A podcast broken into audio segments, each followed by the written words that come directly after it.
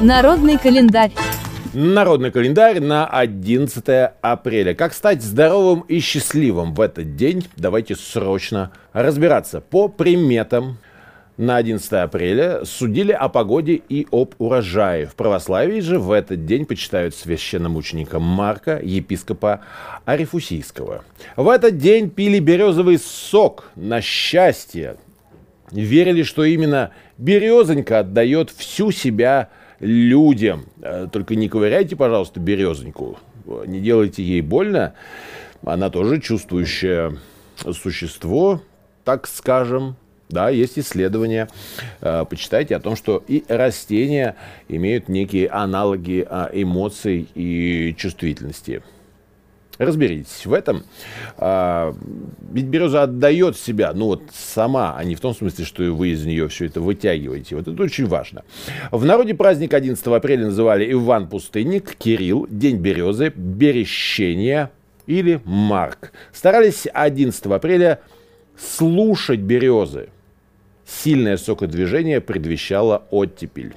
Ну что, сегодня тот уникальный день, когда можно отвлечься и вместо того, для разнообразия, чтобы слушать вот здесь вот разные голоса в голове, всякие там мысли, да, логические цепочки. Послушайте сегодня «Березы». Считалось, что именно 11 апреля березовый сок не только особенно вкусный, но также обладает чудодейственной силой. Поэтому собранным соком знахари часто лечили больных, поклонялись березе, которая в славянской культуре считалась символом жизни и здоровья. Верили в то, что если слегка ребеночка приложить веточкой березки, да, вот так вот легонечко, легонечко, с любовью, то это поможет защититься от молнии. Ну и о погоде. Если в березе, нет, на березе вы видите много сока, это к дождливому лету если сначала опушается березка, то жди сухого лета. А если сначала опушается ольха, то лето будет влажным. Сороки низко вьют гнезда, летом часто будут грозы, а облака быстро движутся в одну сторону. Это к жаркой погоне. И вот это к жаркой погоде. И вот это, пожалуй, добрая примета. Праздники и события 11 апреля. Сегодня День Конституции Республики Крым. Это официальный праздник. Общекрымский референдум 16 марта 2014 года поставил точку в споре о том, как видят граждане Крыма и Севастополя будущее своей земли. И в соответствии с условиями вхождения в состав России, как вы помните, Крым получил статус республики, а Севастополь – города федерального значения. И в этот день, в 2014 году, Государственным Советом Республики Крым был принят основной закон субъекта – Конституция. На следующий день текст документа был опубликован в средствах массовой информации. Структура Конституции Крыма также выстроена в соответствии и по аналогии с основным законом Российской Федерации. Здесь есть преамбула, а также 9 глав основного содержания и 10 глава э, «Переходные положения». Также сегодня Всемирный день анимешника, но он посвящен не аниматорам, а скорее людям, которые получают удовольствие и счастье в этой жизни, соприкасаясь с японской анимацией. В международном празднике участвуют актеры, художники, поклонники аниме, люди, которые увлекаются этим видом искусства. Давайте так. Японская анимация – это вид искусства. Популяризация аниме, развитие культуры японской мультипликации. Да, цель этого праздника. Но для нас с вами цель в том, что мы расширяем все-таки горизонты возможностей своего восприятия прекрасного. А, понимание еще одного способа выражать образы, мысли, эмоции, передавать нам впечатления. А как, кстати, вы воспринимаете аниме? Любите ли вы мультфильмы Миядзаки? Или что вы там любите? А, я сейчас пытаюсь вспомнить все вот эти вот мультфильмы, которые, конечно, произвели колоссальное впечатление, ведь делают их, в общем-то, взрослые люди, и прям не сказать, что для детей.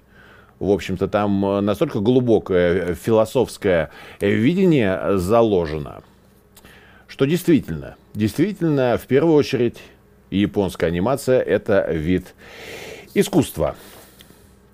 Там, кстати, есть множество жанров, они возникают, развиваются в ногу с прогрессом всего человечества эм, и зачастую имеют глубокий философский смысл. Да, да, действительно, это так. Кстати, характерная черта аниме, неестественно, большие глаза персонажей, по ним можно сказать о возрасте, эмоциональном состоянии и качествах героя.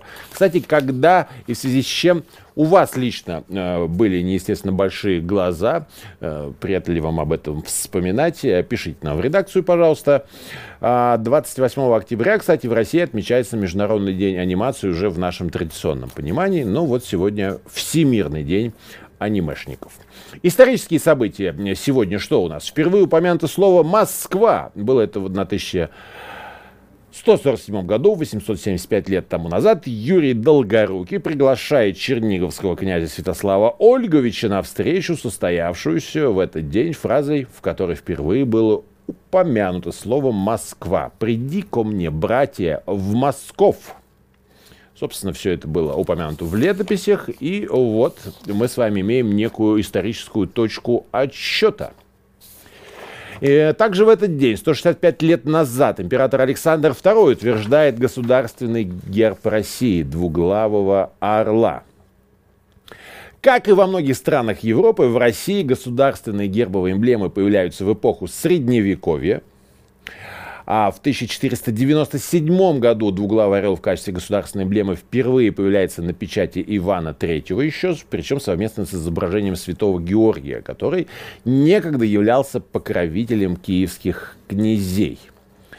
Ну, вообще, герб России видоизменялся при многих царян, а при Иване Грозном, при Михаиле Федоровиче, Петре Первом, Павле Первом и так далее до Николая Первого. Каждый из них вносил какие-то изменения к, в государственную эмблему. Но наверное, самая серьезная геральдическая реформа была проведена в царстве Александра II в 1755-1857 годах.